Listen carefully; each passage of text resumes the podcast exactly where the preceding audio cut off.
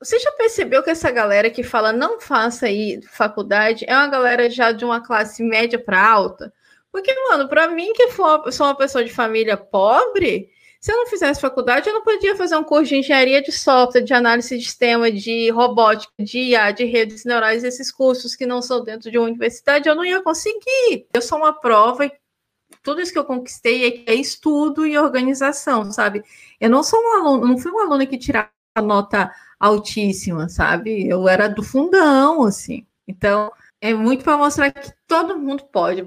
Precisa ter organização, força de vontade e se dedicar. Se você tem o sonho de fazer mestrado, ou se você tem o sonho de estudar fora, não deixe esse sonho desaparecer e depois você ficar, ah, meu Deus, eu não consegui, faz esse sonho virar um projeto. Vê quais são as possibilidades reais, o que você já tem que pode te ajudar a alcançar esse sonho e o que, que você tem que ir atrás para alcançar esse sonho. Oi, gente, está começando mais um Olá Mundo e eu estou feliz com o prazer de ter a Marcela Santos aqui. Eu vou ler a minha cola, porque a mini bio da Marcela é importante. Ela é engenheira de computação e mestre em engenharia elétrica, atuou durante sete anos como professora no ensino superior e atualmente é doutoranda em ciências da computação no Canadá. E além disso, ela ainda consegue tempo, a gente vai descobrir como, para produzir muito conteúdo de qualidade sobre vida acadêmica lá no Instagram. Tudo bem, Marcela? Tudo ótimo, muito obrigada pelo convite. É um prazer falar contigo de novo. Nossa segunda conversa, né? A gente conversou um pouquinho. É, eu te recebi lá na minha, no meu Instagram para a gente conversar um pouco. E eu fico muito honrada de, primeiro, ter recebido o convite de vir aqui conversar contigo e de a gente conseguir ajustar as agendas. E estamos aqui para bater esse papo. Muito feliz. Sim, é, a nossa live foi muito legal. Já vou recomendar para o pessoal depois daqui ir lá assistir. A gente conversou um pouco sobre a minha trajetória, enfim, sobre redes sociais. Foi muito legal. E, bom, eu queria que você, né, apesar dessa formalização ali inicial da mini bio, eu queria que você contasse um pouco pela sua visão, né, pela sua, pelo seu olhar da sua trajetória. Então, como que você, de onde você veio e como você se tornou essa Marcela Santos que a gente conhece e admira hoje? Ai, obrigada.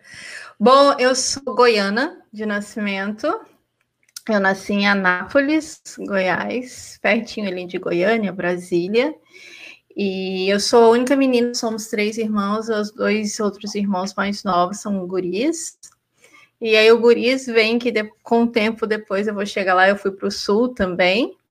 E eu sempre fui uma menina muito curiosa, assim é, é, me intrigava as coisas, eu sempre perguntava muitas coisas, e eu tenho a lembrança do meu pai desmontando o carro e eu perto, anotando o nome das peças, super entendida, não entendia nada, eu estava sempre ali.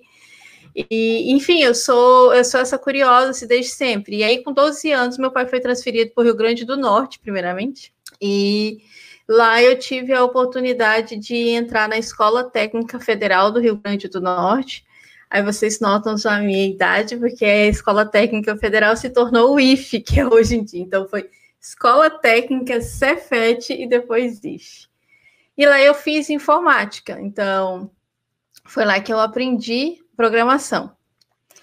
Uh, eu fiz informática de 98 até 2000 e pouco, e aí fiz habilitação eletrônica industrial, porque teve um momento ali que eu odiei programação eu não conseguia entender muita coisa, enfim, eu tive o.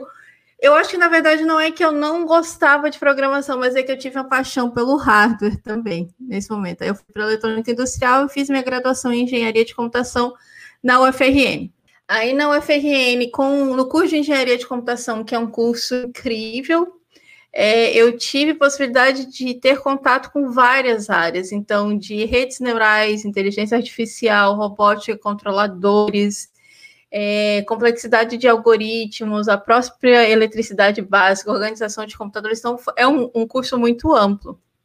E aí, já ali no finalzinho, eu comecei a iniciação científica, eu fiz uma iniciação científica em robótica, é engraçado, e eu gosto sempre de falar isso, que não foi por paixão a pesquisa. e toda essa história bonita foi porque realmente não conseguia conciliar o estágio, porque lá o curso é manhã e tarde, um semestre manhã, um semestre tarde, então eu não conseguia estágio.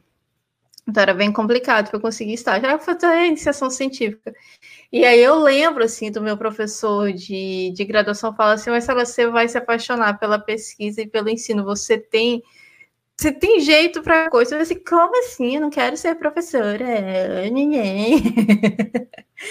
e eu quero fazer um concurso para Petrobras quando eu terminar isso daqui, sabe? Era o que todo mundo queria, trabalhar com petróleo. Ai, cara, eu terminei e me apaixonei. Meu projeto de robótica foi uma coisa que foi muito divisor de, de águas para eu entender a computação como uma ferramenta para resolver problemas e um dos problemas, problemas sociais. Então, o projeto que eu trabalho foi um projeto de robótica educacional. A gente, inicialmente, a ideia era ensinar programação para crianças da periferia de Natal usando Lego e usando robôs, enfim. Só que a gente chegou lá e tinha crianças que perguntavam para a gente o que era um mouse. Então, a gente teve que dar uns passinhos para trás, ensinar conceitos de informática, abrir esse universo para as crianças para depois ensinar a programação. E isso foi um divisor de águas gigantesco, assim. Eu entendi que eu queria ensinar e queria muito usar a computação como ferramenta para resolver problemas das pessoas, e não só como um fim, mas como um meio. E aí foi que eu disse, tá, então eu tenho que ir no Brasil para virar professora universitária, que é onde eu posso ter projetos, vou fazer um mestrado. Aí eu fui lá para o Rio Grande do Sul, passei na seleção e fiz o mestrado lá. É, cheguei na lá Federal? em 2000, na Federal. Fiz na Engenharia Elétrica da Federal. Legal. Aí eu fiz engenharia de computação, né? Como eu falei, então eu tive essa paixão pela, pelo hardware ali. E, e acabei me encontrando também com programação, mas não programação, é, como eu posso dizer, do pessoal de ciências da computação, sabe? Era uma programação mais assim para botar o robô para funcionar, assim. Não era por exemplo, complexidade de algoritmo é um negócio que eu tinha pavor, assim. Eu brinco que tudo que chegava para mim de complexidade, eu dizia O log N, O log N. Eu não, eu não conseguia calcular, assim, fiquei tão traumatizada que eu só conseguia decorar essa, essa resposta. Aí fui para Federal de lá, é, fiz é, o meu mestrado em Engenharia Elétrica, com habilitação em controle e automação a parte de robótica, robótica móvel. E aí, é, eu me apaixonei por robótica educacional como ferramenta, tudo, e aí entra um pouco o lance do machismo nesse meio, que a galera, a galera dizia que robótica educacional era robótica para as mulheres, mulheres não faziam robótica de verdade. Aí eu, Nossa. tá bom, beleza. Aí fui lá, fiz mestrado em engenharia elétrica em robótica móvel. Peguei uma, um, meu, meu, uh, meu tema de mestrado foi matemática pura, tipo, foi filtro para fazer fusão de dados de sensores para estimar a posição de robôs. Tipo, matemática Nossa, pesada, assim. Uhum. E aí, Nando, eu voltei para o Rio Grande do Norte, saudade da família também, porque eu fiz todo o mestrado lá né, no, no sul. E é longínho, né? Para ficar indo e voltando. Eu tenho, eu posso dizer 4.382 quilômetros de distância, porque a BR-101 tem a placa lá, Rio Grande do. Norte e Rio Grande do Sul.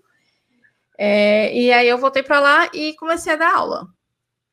E aí eu entendi como foi interessante para mim ter feito o curso técnico, depois engenharia de computação e depois engenharia elétrica. Eu consegui dar aula em cursos de análise de sistemas, em redes de computadores.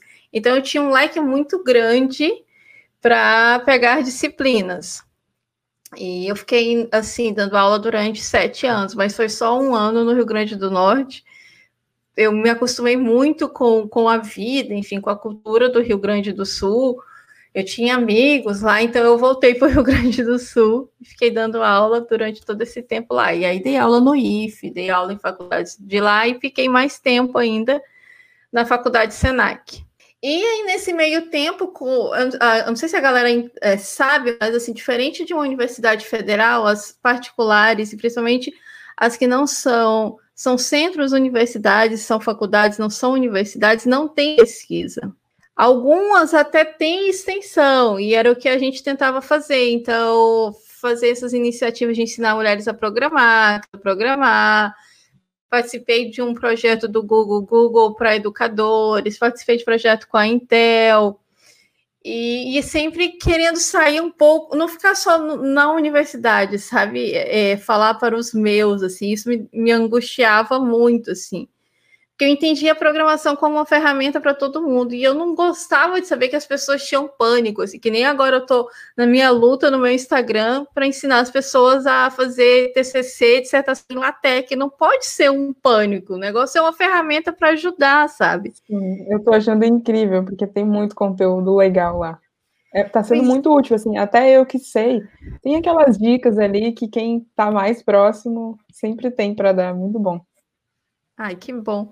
E aí foi assim que eu comecei meu blog com a história de produzir conteúdo. Então, eu, eu comecei o blog quando eu fui fazer o mestrado e era um pouco de vida social, da minha vida, assim, contar para os amigos. E aí, quando eu comecei a dar aula e participar desses projetos, eu comecei a escrever muito post sobre isso, ensinar programação, falar sobre porque é importante diversidade, principalmente no nosso ambiente da tecnologia e fiquei ali. Então, eu conseguia dar aula e conseguia os, compartilhar. O que foi muito importante durante esse tempo, aprendi muito, aprendi muito sala de aula, orientei TCC. E aí, quando foi 2018, estava é, muito cansada, porque com o desmanche do, do ensino no Brasil, muitas pessoas deixaram de fazer faculdade particular, tá? Estava muito difícil abrir concurso para federal, então eu tinha que dar muita aula e fazer meus projetos paralelos. Aí foi quando eu estava ensinando e fazendo vários cursos de Arduino, então eu não tinha final de semana, eu estava muito cansada, muito cansada mesmo. E aí, tipo, foi no momento que eu pensei, cara, vou tentar outra coisa, vou me aventurar e tentar trabalhar como desenvolvedora. Só que eu nunca tive essa experiência, como a galera diz, eu nunca tinha trabalhado, eu só dava aula, né? O clássico. Né? Aí, eu, não, eu não tinha tido essa experiência. Aí o que, que eu pensei? Cara, então é, eu vou me atualizar, vou estudar programação e vou ver como é o mercado no Brasil. Só que, assim, eu queria que as pessoas considerassem o meu mestrado, sabe? Porque é uma experiência. E para trabalhar é. como desenvolvedor no Brasil, tipo, não, você vai começar como um júnior. E mesmo assim era muito difícil, porque eu não tinha como comprovar essa experiência. Então, o meu mestrado no Brasil não servia de nada se eu fosse trabalhar como desenvolvedor, assim. E é, é, bom que a, que a galera entenda de que eu estou falando naquele momento. Talvez tenha mudado, porque, enfim, mudaram muitas coisas. Sim.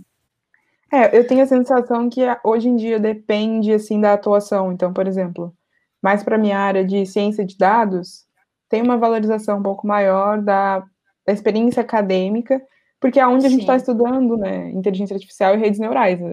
Onde está mais avançado é na academia, na verdade, né, no Brasil hoje, não nas empresas. Então, eles ah. acabam considerando isso como experiência. Mas tem lugares que não, assim, eles querem muito, às vezes, uma experiência prática, de saber alguns frameworks, algumas linguagens que Ferramentas, às vezes você não sabe, mas né? significa que você não consegue aprender, bem pelo contrário, né? Você poderia aprender. Pois é. Ferramentas. E, e, e, foi um pouco isso que falei, cara, então eu vou fazer o seguinte, eu sempre quis morar fora. Sempre foi um sonho, assim. Só que eu sempre tive um medo, porque com essa correria eu não consegui estudar inglês de jeito nenhum, né? Então era inglês do meu mestrado, assim, li artigos, tudo. E aí, quer negócio? Vou tentar fora. Vou tentar ver essa história de desenvolvedor. Vou ver um país que tem vaga para galera. E assim, eu já estava em 2008. 2008 eu estava com 34, isso. Então, é, também tem essa questão de idade. Vou ver um lugar que está super de boa, assim, para gente um pouco mais maduro ir e começar uma carreira. Aí surgiu o Canadá. Aí eu pensei, cara, então eu vou fazer o seguinte: vou antes estudar inglês para me sentir confortável e tento vaga. E aí foi isso que eu fiz. Eu vim, abril, 23 de abril de 2018, eu estava desembarcando aqui. era a última neve, só que eu já senti um frio horroroso, porque eu não tinha casaco do inverno daqui, vim com meu casaco do sul, que a gente usa no outono aqui, e fiz sete meses de inglês, e como eu estou na província do Quebec, eu fiz três meses de francês. E comecei a fazer algumas entrevistas, tudo, já conseguia conversar, e só que não rolava de jeito nenhum, não rolava de jeito nenhum nesse tempo. Fiquei sem produzir conteúdo e eu estava sentindo falta da academia, de tudo que a academia tinha me proporcionado, toda essa interação, tudo. E aí um dia eu estava no LinkedIn, um amigo meu falou assim: Marcela, tem um professor brasileiro de uma universidade aí do Canadá, do Quebec, que é onde você está, abrindo vaga para mestrado e para doutorado. E quando eu terminei o mestrado, que se eu falei, eu não vou fazer doutorado. Eu estou cansada, eu não quero. Só que o meu Isso sonho... é um clássico. Eu tive a mesma sensação, assim, quando terminou. Não assim, é? Meu Deus, eu não quero mais não... uma tese, uma dissertação. Não mais, mais na vida. e assim, só que o meu sonho, quando eu terminei minha graduação, era fazer mestrado e doutorado fora do Brasil. Era o meu sempre foi assim. Aí eu, cara, quer saber do negócio? Vou perder nada, né? Submeti para vaga com esse professor. No mesmo dia que eu mandei e-mail, ele me chamou para conversar. E aí eu apresentei meu currículo para ele, ele topou, enfim, já definimos que ele tinha feito graduação, ele fez graduação, o nome desse professor é Fábio Petrilo, podem incomodar ele nas redes sociais, que ele está querendo trazer brasileiros para cá para a gente fazer um grupo de pesquisa. É, ele tinha feito graduação onde eu fiz mestrado, e, e, e ele tinha vontade de trabalhar com robótica, só que o, o mundo levou ele para engenharia de software. Então eu tinha robótica, ele tinha engenharia de software, então a gente meio que já definiu ali o tema da minha tese. E aí, quando foi em. Isso foi em fevereiro de 2019, então eu estava quase voltando para o Brasil, porque meu visto estava acabando já de estudante de intercâmbio. O dinheiro também, porque eu peguei todas as economias que eu tinha. E aí eu terminei, é, me inscrevi, em fevereiro saiu o resultado. Aí eu fui para o Brasil em junho, não, abril saiu o resultado mais ou menos. É, em junho eu fui para o Brasil fazer troca de visto e quando foi setembro eu comecei meu doutorado. E aí foi Muito onde bom. estou e é onde estou agora fazendo doutorado em ciência da computação na Universidade do Quebec e aliado a isso produzindo conteúdo para contar um pouco dessa experiência porque eu sei que tem muita coisa que as pessoas não dizem para a gente sobre esse ambiente, sabe? Como organizar, como fazer isso e aquilo. Então, é, é, é isso que eu faço hoje em dia. Assim. Tô, tô bem feliz com a minha jornada, porque eu sempre digo que às vezes a gente está fazendo a graduação e está cansado com a disciplina, ou cansado de fazer alguma coisa. Só que eu, faça, sabe? Segue o caminho, porque chega uma hora que o teu currículo vai dizer muito de ti. Foi assim que eu passei no doutorado, sabe? Ele olhou meu uhum. currículo, olhou meus trabalhos voluntários, o que eu tinha feito, entendeu aquilo ali e foi assim que eu passei. Então, essa é a minha jornada. Eu falei muito, né? Vou até tomar água. É muito, nossa, é muito legal, porque tem muita coisa para a gente conversar, né? E, assim, começando pela parte da produção de conteúdo, eu acho muito legal, porque tem dúvidas básicas que quando a gente está começando, né, a gente não sabe. E no ambiente acadêmico, eu tenho a sensação que tem um constrangimento de perguntar. Então, às vezes, o aluno de graduação, ele não consegue perguntar para o orientador dele aquela dúvida super básica, né, porque não tem, não tem essa relação. É, alguns orientadores não têm essa abertura e o aluno não tem a maturidade, assim. Então, mesmo eu vejo assim, né, pensando né, na minha trajetória, na minha evolução, como que com cada relação ali, com cada orientador, você vai aprendendo um pouco sobre isso, sobre como fazer isso, e aí, aos poucos, você entende, né, que, claro que depende do perfil das pessoas, mas existem formas também de você ir se adaptando ao ambiente. Então, no meu mestrado, por exemplo, foi quando culminou, assim, numa relação boa, assim, que chega a beirar uma amizade, que é o mais legal, né? Quando você consegue chegar nesse, quase nesse ponto com o orientador, aí tende a fluir melhor. Mas com certeza é uma trajetória muito longa para chegar nesse ponto, assim, de se sentir confortável. É, a relação com, com orientadora, assim, é uma coisa muito séria, assim, e, e eu acho que é tão sério e importante é, é, ter cuidado na hora de escolher, de definir, é, quanto ao tema, sabe? Porque eu digo assim, é, título nenhum vale a tua saúde mental, e a pessoa que você vai estar mais próxima ali durante todo o teu, teu mestrado, teu doutorado, é teu orientador. Poucos casos existe um grupo de pesquisa, sei lá, se você é doutorando, tem um pós-doc para te ajudar, se você é mestrando, tem um doutorando para te ajudar. Não, na maioria dos casos é com orientador. Então, se você tem possibilidade de escolher, porque tem muitos casos que a gente pode escolher, que tu não, tu não é designado a uma pessoa, eu acho muito importante ver como a pessoa lida com pesquisa, ver como a pessoa lida com a interação com, com os alunos, descobrir quem já fez pesquisa, quem já fez mestrado com ele, com ela, sabe? E não é que a gente está falando aqui, a gente quer que seja fácil, não é? Eu acho que a gente quer que seja um ambiente seguro e respeito, né? Exatamente. E teve um outro ponto que você comentou que eu achei legal, né, sobre essa questão da graduação, e acho que é, é bom você compartilhar essas angústias que vêm durante o curso que a gente está fazendo. Eu, eu acho que a graduação é mais simbólica, porque é o nosso primeiro contato com a academia em geral, e é onde a gente fica mais perdido, né? E eu sinto assim que é legal ter alguém que te fale que em algum momento você vai sentir mais cansado, vai sentir vontade de desistir. Porque senão, às vezes, parece que é só a gente que está ali. A gente começa a se questionar se a gente devia estar ali.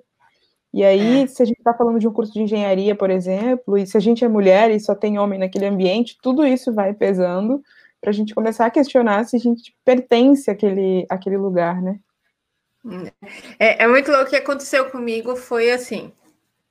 É, duas coisas que eu acho que é interessante é, pontuar nesse sentido.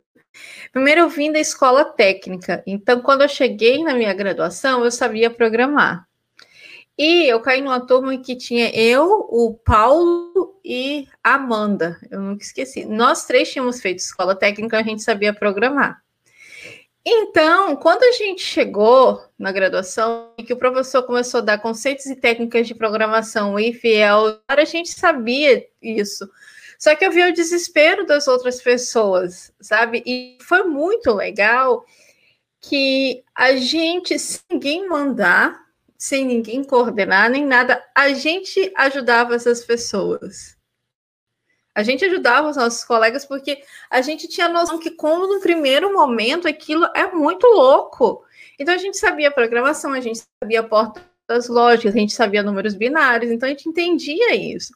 Então a gente meio que se coordenava na hora de ajudar a galera a fazer lista de exercício, os grupos, tinha toda essa essa esse movimento assim e, e é muito louco porque eu a, a, minha entrada foi segundo semestre, eram 28 alunos, dos 28 nós éramos cinco meninas. É, é tipo, é surreal, assim, para engenharia. E, e, a gente tá, a gente, eu acredito, assim, eu falo, a gente estava num ambiente muito privilegiado nós cinco, porque é, rolava muito respeito ali na turma, sabe? Agora, obviamente, eu estou falando de uh, ah, 2002, a gente falava pouquíssimo sobre machismo, sobre todas essas questões. Hoje em dia eu lembro assim de muitos tópicos, muitas coisas que professores falavam que eu tipo, mano, como assim? E, e tu e, e, naquele momento tu simplesmente respeita, cala a boca e isso é a pessoa que manda no rolê, sabe? E, e é muito triste isso. E, e aí eu fui aprendendo, eu fui retomando todas essas coisas, e quando eu me tornei professora, uma coisa que eu sempre mantive em sala de aula era o respeito, sabe? É, piadinha sexista, piadinha homofóbica, todos os racistas. Eu parava a aula e falava. Eu lembro muito bem de um caso de, de estupro coletivo que teve. Eu não consegui dar aula se não falasse sobre aquilo, e principalmente dos comentários que tinham, sabe?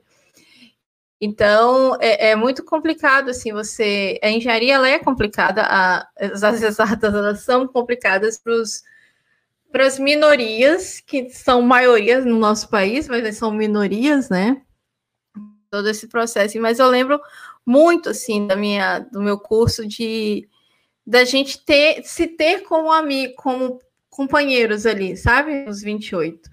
E falando assim, ah, mas ela tá lá no, no, Canadá fazendo doutorado, ela nunca teve dúvida, nunca desistiu. Eu tive a síndrome do terceiro período, eu queria desistir na minha graduação. Eu não aguentava mais não ver na minha cabeça, né? Tipo, sub, super sabichona, assim, é, eu queria ver computação, assim, eu queria ver redes neurais, eu queria ver. Eu só estava vendo matemática e física e conceito de programação, tipo, coisas que eu já sabia. E aquela matemática, aquele cálculo que eu não aguentava mais, sabe? Estatística. Eu tive síndrome do terceiro período, eu ia desistir. Em vários momentos a gente tenta, pensa em desistir, sabe? Eu tive mecânica dos sólidos que tipo, foi terrível para passar. No meu mestrado também, eu lembro de um dia de eu ter tirado a nota péssima, assim, o professor ainda me fez a pergunta, me humilhou, assim, na frente da turma, eu morava ali em Porto Alegre, eu lembro que eu fui do centro para o Menino Deus, uma pessoa que não morava ali há muito tempo, andando, assim, tipo, sem rumo, sabe, sem ver, assim, eu fui andando de tão desorientada que eu tava. Então, assim... Para quem não sabe, não... né, é uma distância, é uma distância razoável. Também eu não é. comentei, mas como eu sou de Porto Alegre, eu, eu sei bem que, que você está falando ali. Eu estudei no uhum. Colégio Militar, né? Que é perto do campus da URGS do, do Sim. Centro. É uma pernada, né? e, gente, é, todo mundo já pensou em desistir, todo mundo teve dificuldade.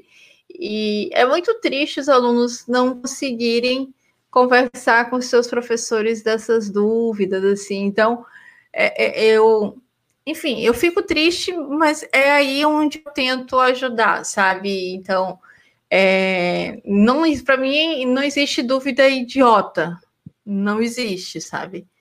E aí às vezes as pessoas pensam assim, as pessoas, ou, ou já alguns professores falam assim, ah, mas, mas você é muito boazinha, você responde tudo, mesmo quando a pessoa não não vai pesquisar. Eu falo assim, eu ajudo a pessoa, proporciono, falo para ela onde ela pode procurar, enfim mas também é necessário proatividade, sabe? Então, não é, tô querendo um que as pessoas. né? Exato, exatamente isso. E assim, é muito louco, porque a gente que dá aula já foi aluno, e a gente se lembra como é que é ser aluno. E a gente sabe que existem vários tipos de professores, né?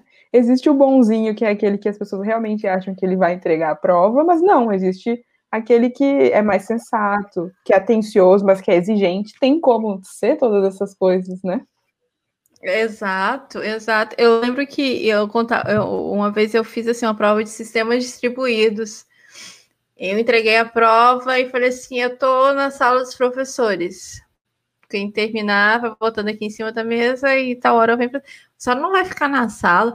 Assim, mano, vocês estão no último período da faculdade se vocês se, se vocês acham que é bom para a carreira de vocês colar, o que, que eu vou fazer, mano? Tipo, sabe? Não adianta muito. Então, eu acho que tu tem como ser esse professor exigente que ensina, mas também que tem parceria com os alunos. Eu acho que é um respeito mútuo. Assim, eu não gosto dessa ideia que o professor está num num púlpito, é o cara supremo, é a mina suprema que sabe de tudo, de todas as coisas, e os alunos estão ali só, tipo, parece que tu vai quebrar a cabeça assim, da pessoa em botar conhecimento dentro. Não é assim, sabe?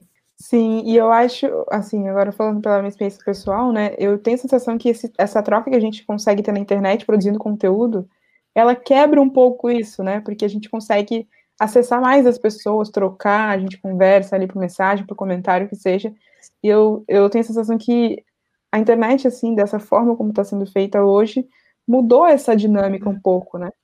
Uma hora a gente está aprendendo, uma hora a gente está ensinando, e, e isso faz sentido nesse ambiente. É, a troca é muito boa, né? E, e, e, a gente aprende, às vezes a gente não tá nem tendo é, é, a gente está numa conversa, assim, não tem aquele, formalismo do ambiente de aprendizado, é uma conversa, assim, se troca uma ideia com a pessoa, ah, isso mesmo, era exatamente isso. Para mim, um exemplo é muito o teu vídeo lá de usar as planilhas do Google e usar o Pandas para fazer, trabalhar o Colab para trabalhar com isso. Cara, eu quebrava muita cabeça com isso, assim, nunca tinha parado para testar, testar nada disso. E eu marquei o, o canal de vocês para receber notificações quando os vídeos vão para Aí quando chegou assim, eu, tipo, eu não estava nem procurando aquilo para estudar, sabe? Então, tipo, essa troca, é, ela é muito genuína, assim, a troca na internet, nos canais, enfim, nos perfis de, de ensino. Eu acho fantástica. E eu acho que professor que torce o nariz para isso, acadêmicos que torcem o nariz para isso, eles estão perdendo uma oportunidade gigantesca. Depois não adianta ficar de mimimi reclamando, sabe? Tipo, ai, a internet, ai, tem conteúdo muito raso. Ai, então vai lá produzir, mano, vai lá. Faz do seu jeito, né? Eu acho que é isso. A gente criou um espaço porque a gente achava que a nossa voz ali daquela, daquele formato que a gente achava que tinha que ser produzido não tinha. Eu acho que é muito por aí, assim. E eu quero aproveitar esse assunto, né, aproveitar que você está aqui, e nós duas, assim, coincidentemente, temos trajetórias acadêmicas. Eu ainda não fiz doutorado, mas já estou cogitando, né, já passou aquele ódio inicial. então, é bom que seja dito. E as pessoas perguntam muito, né, sobre faculdade, se vale a pena ou não. E eu gostei quando você falou sobre é, ter um currículo, né, eu, eu acredito que é uma forma de ter uma validação. Então, ainda que não seja a única forma de se ter uma validação de se desenvolver uma carreira, dependendo do seu contexto, e aí falando de Brasil, eu acho que para várias pessoas vai fazer sentido aquela experiência. Primeiro, porque é um laboratório ali de relações profissionais, você vai ter os professores, vai ter os orientadores, e se você conclui esse ciclo, que geralmente é longo, é estressante, é desgastante, você tem esse selo, né, pelo menos para dizer, olha, eu consegui começar uma coisa, terminar, por mais que você vá melhor em uma disciplina ou outra, você tem ali aquele atestado, né? Queria um pouco da sua opinião também sobre isso.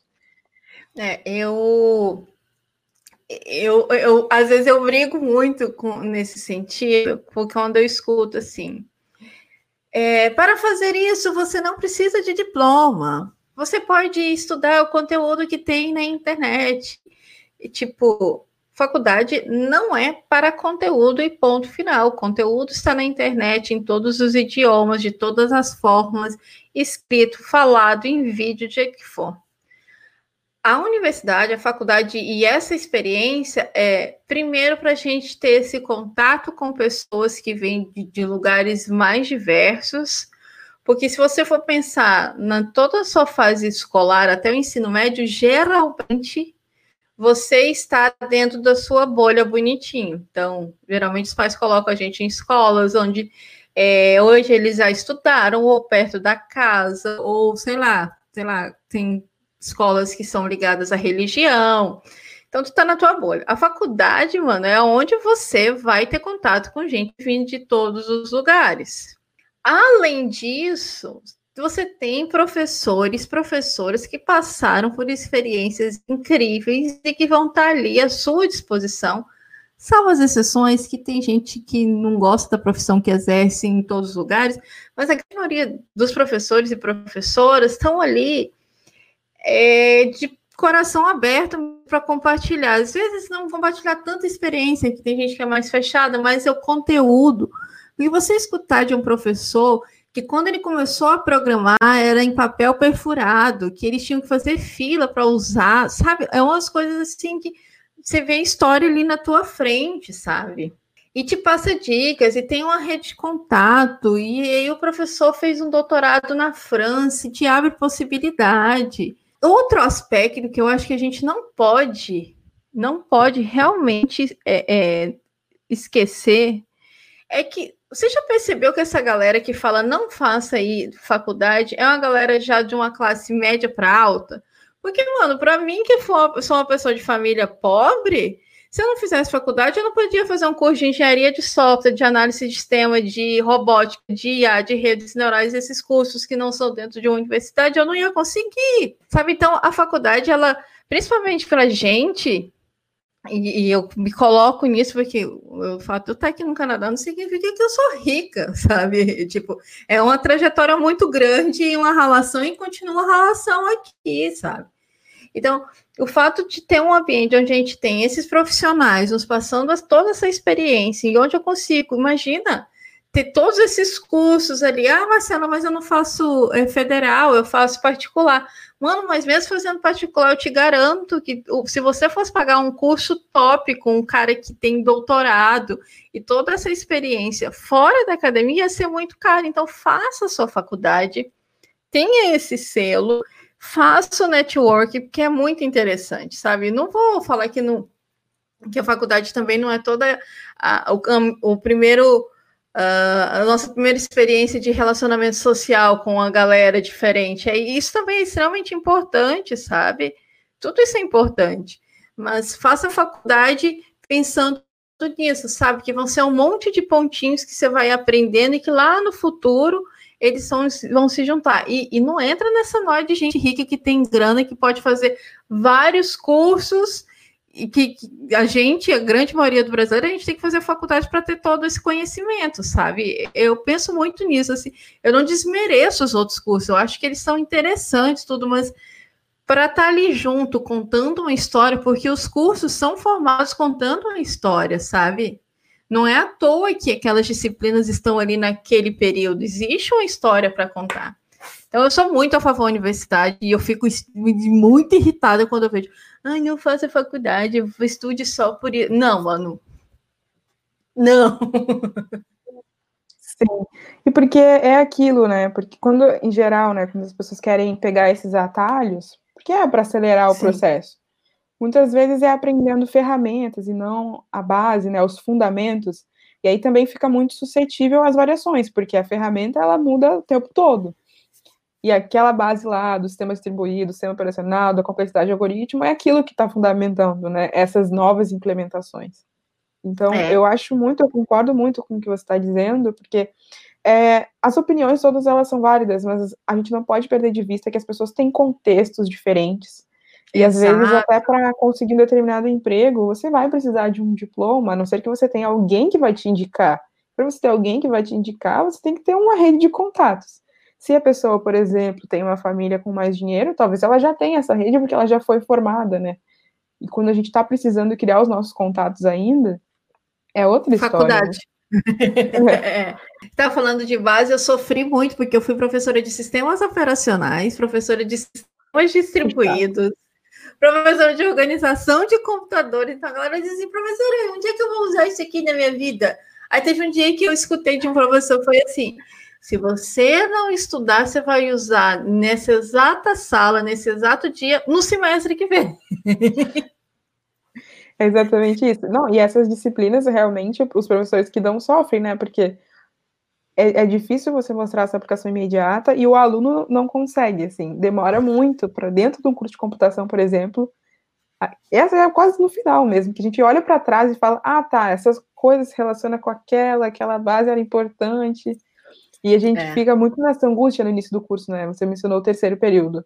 Nada faz sentido, parece que nada vai ser usado para nada.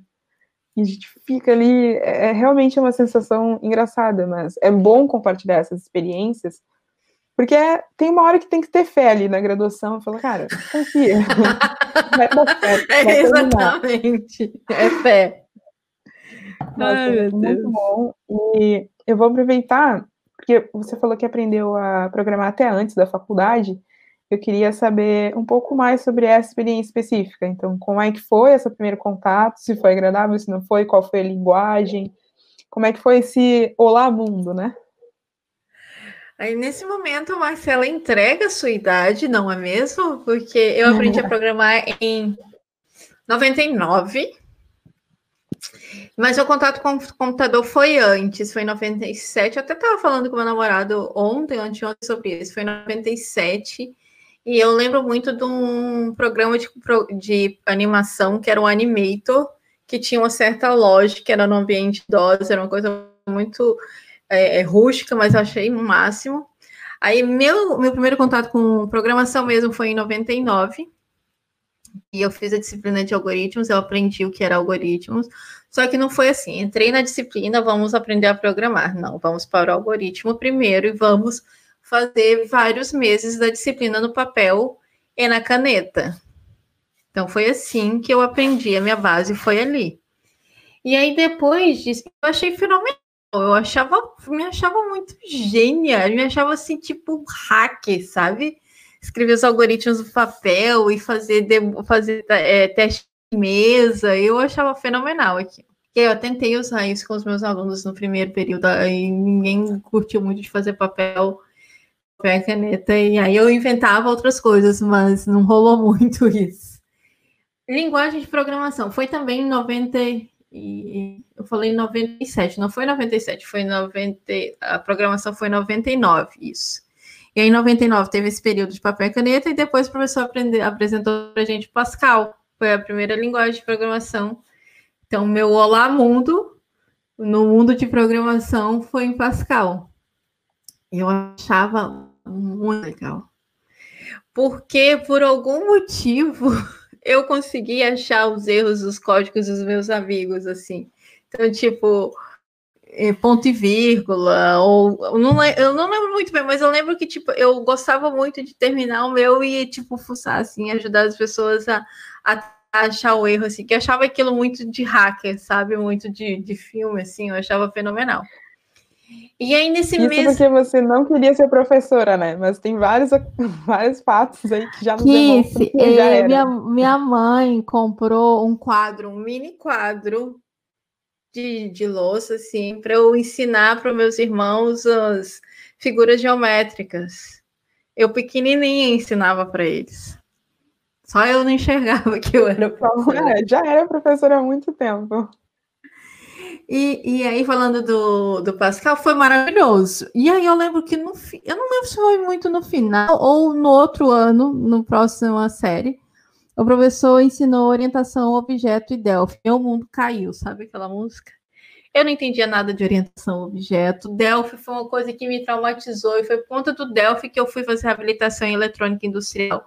Eu fiquei muito irritada com aquilo muito irritada com ele. Então, tipo, Pascal foi uma maravilha, eu me apaixonei, achava fenomenal aquilo. Aí tive a quebra, assim, em orientação objeto em Delphi. Corta para alguns anos no futuro, Marcelo está dando curso de quê? Orientação objeto. Muito bom. Mas é para mostrar que aprendeu, né? Porque quando a gente ensina, a gente aprende mais ainda. Então, é. não tem como. Não, e pelo tanto de disciplina diferente que você deu, já decorou o curso de computação inteiro aí. Eu, a disciplina de organização de computadores é a minha disciplina, sempre foi minha disciplina de, do coração, assim, é uma que eu dava muita aula, assim, do tipo, e era muito louco isso, sabe aquele negócio que você via os teus ídolos fazendo, e você fala assim, mano, como é que ele consegue? Via dando aula, assim, sem nenhum papel, assim, e aí eu cheguei no momento em organização de computadores que eu ia dar aula assim, sabe? Tipo, com os problemas da minha cabeça, assim. Desenhando e, as portas já... lá, nossa, muito legal. Ai, é, é, exatamente isso. E assim, eu falo isso, e eu gosto sempre de falar que eu conto a minha história e falo dessas coisas assim, não é para dizer, nossa, que, que gênia que ela é, meu Deus do céu, ela deve estudar 24 horas por dia, não deve doer. Não, cara, é, é, é, pelo contrário, eu acho que eh, eu sou uma prova tudo isso que eu conquistei é, é estudo e organização, sabe?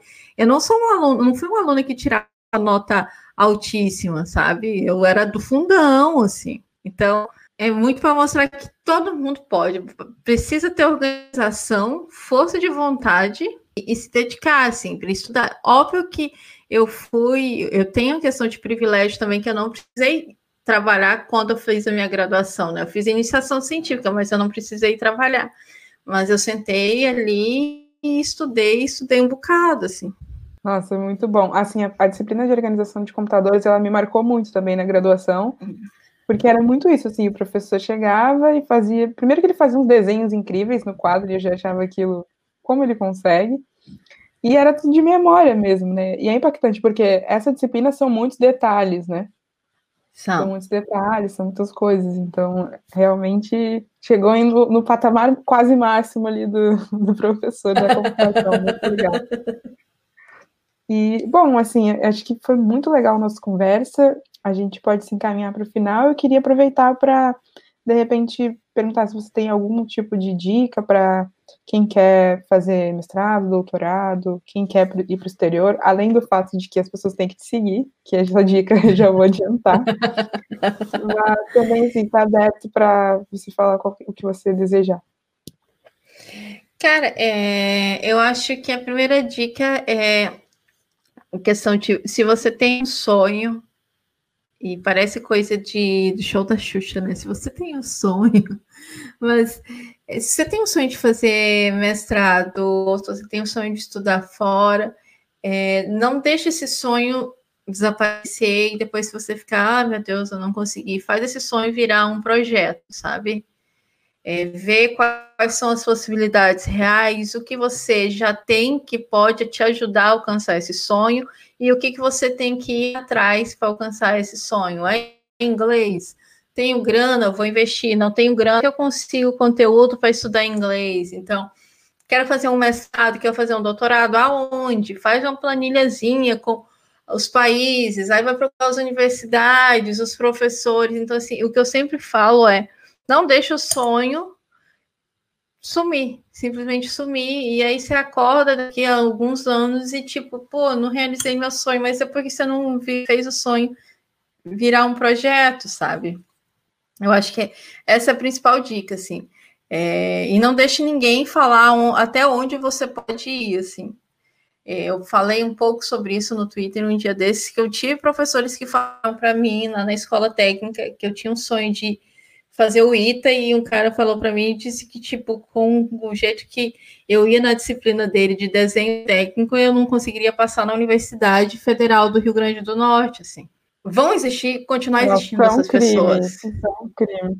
Né? É, vão continuar existindo essas pessoas e, tipo, eu, você, a Mari, tantas outras pessoas que estão produzindo conteúdo, a gente está aqui para continuar para mostrar para todo mundo que todo mundo pode. Né? Então a gente está aqui na força-tarefa tentando equilibrar para essas pessoas, porque essas pessoas elas vão continuar falando essas bobagens. Mas agora existe essa força, existe essa voz, a gente fala assim: não, você quer, você vai conseguir, você vai planejar, vai conseguir. Então, é muito nesse sentido. Não deixa ninguém dizer onde, até onde você pode chegar e faça seus sonhos e virar um projeto. Projeto direitinho, planeje direitinho que você vai conseguir. É isso. Nossa, não tem fechamento melhor, não tem nem vontade de falar nada mais. Nossa, é, é, muito importante isso, assim, realmente, porque é comum, como você falou, essas pessoas existem e elas existem em, em diversos lugares, porque é muito comum esse relato. Eu mesma, se dependesse de alguns professores, não teria feito vestibular do IME, porque alguns não chegaram a verbalizar, mas era nítido, né? Na expressão facial de que eles não tinham a menor fé. E, enfim, né? Às vezes a gente tem que fechar os olhos para algumas coisas, mesmo fingir que é surdo, para poder continuar. Mas, assim, de todo modo, eu queria agradecer muito esse tempo, foi muito legal, passou super rápido. Eu vou continuar, obviamente, te acompanhando nas redes sociais né? Você está fazendo o canto da sereia ali para trazer mais gente para o doutorado, mais gente, mais gente. Daqui a pouco, quem sabe?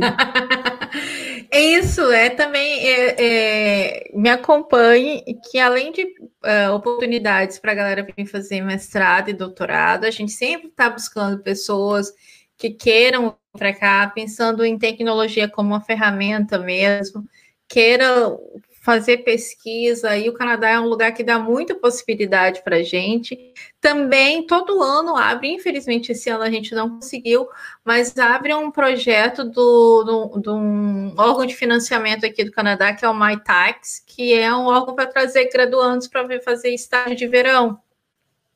Uau, então, legal. me acompanhe.